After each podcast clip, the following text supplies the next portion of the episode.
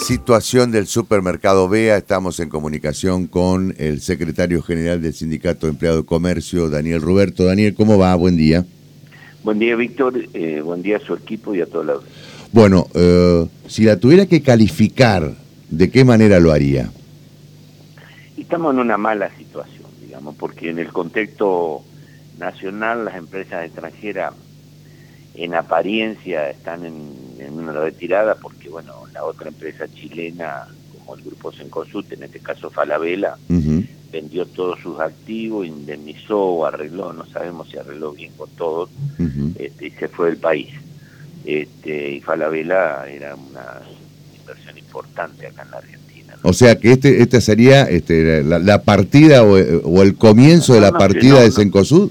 No, no quiero decirlo, pero según dicen, están comprando otras cadenas en otros lugares del, mundo, de Latinoamérica, en Estados Unidos. este, bueno, alguien presiona sobre el famoso contado con liquidez. Desgraciadamente nosotros tenemos que tener la obligación de escuchar a los economistas, en fin.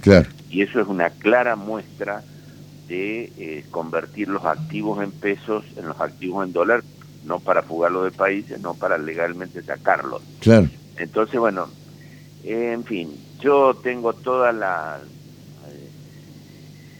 eh, las sospechas malas de esto, porque nosotros venimos de 12 trabajadores en Cotapa, casi 70 en el Entrerriano en Paraná y ciento y pico en, en, la provincia, este, innumerable cantidad de pequeños comercios, otros que no son de nuestra actividad, que han cerrado, muchos que no han pagado las indemnizaciones. Entonces realmente la alerta, la movilización, el paro de hoy, en dos horas por turno de, cada uno de los trabajadores, no piquete. Va a ser paro de actividades, lo, concretamente. Claro, como lo que hemos estado haciendo. O sea, dentro de lo que marca la ley, los trabajadores ejercieron el derecho de huelga. No puede ser que el martes pasado nos digan, mire, capaz que va a cerrar a las 6 de la mañana dentro de 15 o 20 días. Ayer lo ratificó un abogado del foro local, ni siquiera mandan un gerente de peso como para discutir algo, una alternativa, me, me, comprende. Sí, sí, perfecto, perfecto. Este, hay gente que en, Buenos Aires por ahí cierran algunos, que sé yo, y te ofertan ir a trabajar a otra localidad cercana. claro, claro. Bueno, acá anoche un compañero decía, yo me voy a Córdoba, y me dicen, bueno, nada, no, mandaron una abogada acá que ni sabe dónde hay una. Claro. Este, entonces, mm, no se debe hacer esto con la angustia de los trabajadores, no se mm. debe hacer esto. Hay que definir algo, tiene que haber alguien con, con la suficiente jerarquía política dentro de la empresa como para venir a decir esto va a ser así. Sea lo que sea, porque los trabajadores lo que no quieren es la espera esta eterna, la agonía, ¿me entiende lo que digo? Entonces, bueno, este, por eso yo estuve en la asamblea este, y los trabajadores sí decidieron esto, entendieron que lo que estábamos haciendo desde el martes a la noche en la puerta, intensificado el fin de semana, este, que por más que tuvimos una batucada, no era una batucada alegre, que por más que tuvimos un autito parlante, no era un autito parlante alegre, sino eh, realmente triste, que la gente fue con su familia, que fue el barrio, con los hijos, y bueno, este, es complicado, así que se votó por unanimidad estas dos horas de, paro. De paro por turno por ahora hasta que esperemos la nueva reunión el jueves. ¿no? ¿El jueves qué puede pasar, este Daniel? Y mire, nosotros esperamos que venga alguien de la empresa. ¿Y si no viene? nosotros le pedimos que venga alguien de la empresa, no el abogado, ¿me entiende? Porque está todo bien, pero alguien de la empresa que, bueno, se reúna en el comité de conducción de la empresa y bueno, sepan qué se puede hacer. Por ejemplo, esto que yo le digo, este abogado no sabe si van a pagar este, indemnizaciones, si esta empresa puede ofrecer como ha pasado. No digo que lo vayamos a pedir, pero en otras ocasiones, empresa ha venido un gerente y dice, bueno, yo este, en vez de despedir voy a abrir un registro de retiro voluntario y voy a pagar el 200%. Esto pasó concretamente acá y en una discusión de, yo era parte en representación de los trabajadores. Y bueno, lo llevé a la asamblea y los trabajadores dijeron, ah, bueno, si es así, yo me anoto.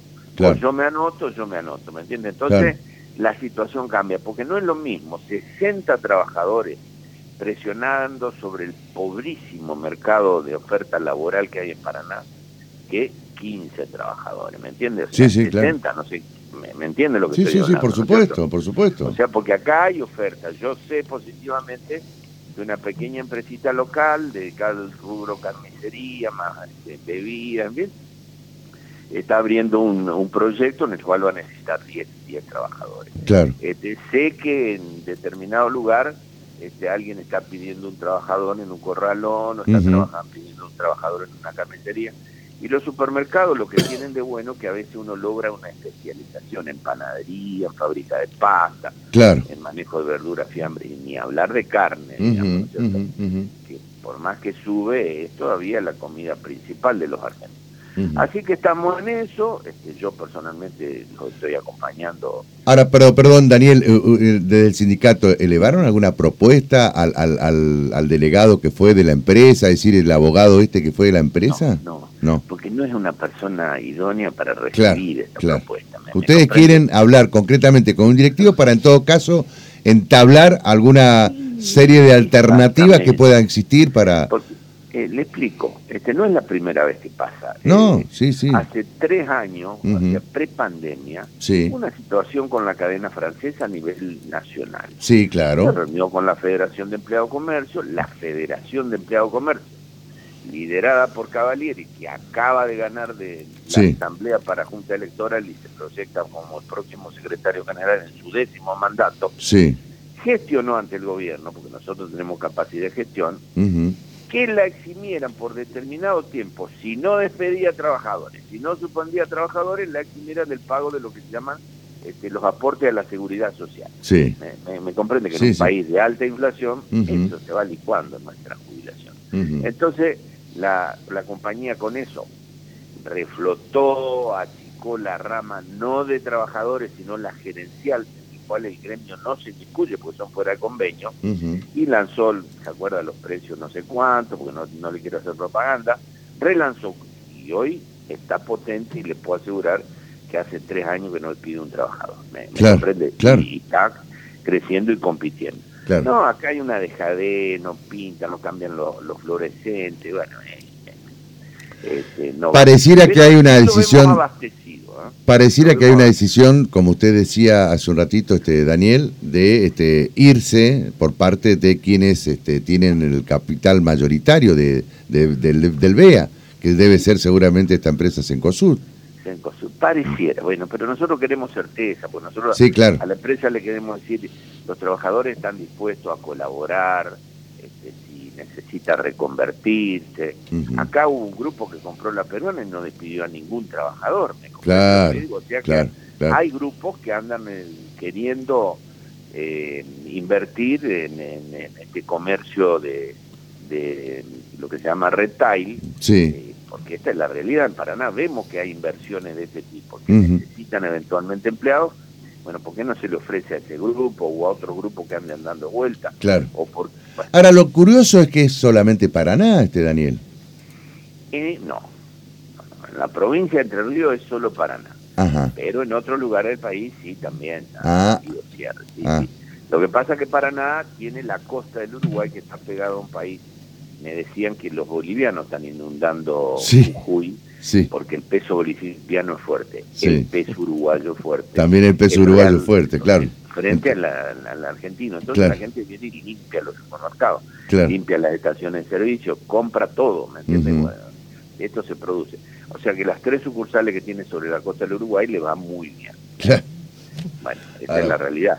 ¿Por qué no? Mm, a lo mejor algún compañero tiene la mamá en Concordia o se está de novio con una señorita en Gualeguaychú o en, Chajarí, ¿por qué no, no abren esta posibilidad? ¿Me entiendes? Entonces vamos mm, hablando, ¿me, me Sí, sí, sí, sí perfecto. Hasta ahora eh, mandan un funcionario de segunda categoría para tratar, un, con todo respeto, esto es segunda categoría, para tratar un tema tan importante. Son trabajadores de 20 Sí, es como ningunearlos totalmente a ustedes, ¿no? Totalmente, eso se llama ninguneo. Mm. Bien, Víctor, yo lo mantengo al tanto. Bueno, dale. Perfecto, Daniel, eh, te agradecemos muchísimo. Y le pido a la gente que entienda, nadie del gobierno, nadie del municipio, este, sí los vecinos, ¿ah? sí los vecinos, este, se ha arrimado, sí un partido de izquierda, sí una corriente sindical de la CGP. Este, nos han expresado nuestra solidaridad. Pero después nadie ha llamado para preguntar, ¿me entiendes? Sí. Excepto los medios. Claro. Y, en fin. ¿Le llama la este, atención que, que, por ejemplo, del municipio no, no, hayan este, preguntado, por lo menos? Ah, totalmente, totalmente, pues somos vecinos de Paraná. Y, sí. y además me llama la atención porque este, nosotros criticamos, hoy critican los planes, qué sé yo, qué, sé yo cuánto, y cuando 60 familias están por perder su fuente laboral en blanco, este, cumpliendo horario todos los días a las 6 de la mañana hasta las 2 de la tarde, en fin, este, miramos para el costado total, a mí no me toca. Esta es una ciudad de empleados públicos, tienen garantizado su salario, digamos, estoy garantizado su estabilidad. no lo critico porque me parece bien la norma constitucional.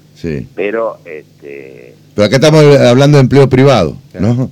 Y, ese empleo privado el que se está perdiendo, ¿no? Se pierde y muchas veces sin indemnización. Exacto. Eh, a Javier va a hacer una consulta antes que corte. Daniel, una consultita porque quería averiguar, ¿cuánto sale el alquiler de ese eh, de ese salón tan grande que tiene... no, no sé, se hablaba de un millón doscientos. Por mes. Pero bueno, ahí yo tengo otra sospecha también, porque eso quedó en la quiebra de, de, de Super Spar, lo tomó el banco y ahora aparentemente lo compró una compañía algo musical, promotora musical o promúsica o qué sé yo. Mm. Y yo lo estuve investigando y acá hay un expediente en el juzgado federal este, que por la parte de, de Cencosud está el mismo abogado que fue acá y por la otra parte, bueno, un tal Rosenkracher, algo así. este, y yo también tengo la sospecha de que por ahí esa empresa es una subsidiaria de Cencosur, porque o casualidad, en los shoppings de Cencosur él tiene locales de venta de piano, instrumentos musicales, cositas así, ¿me entiendes? Entonces, bueno, uno nunca está seguro. Qué bárbaro. Nosotros tenemos la obligación de sospechar, digamos, porque, mm. este, bueno, un trabajador despedido es un problema, un trabajador despedido sin indemnización es un recontra problema. Por supuesto. Bueno, buenos Daniel, días a todos. Gracias, Daniel. Esperamos la solidaridad de la población.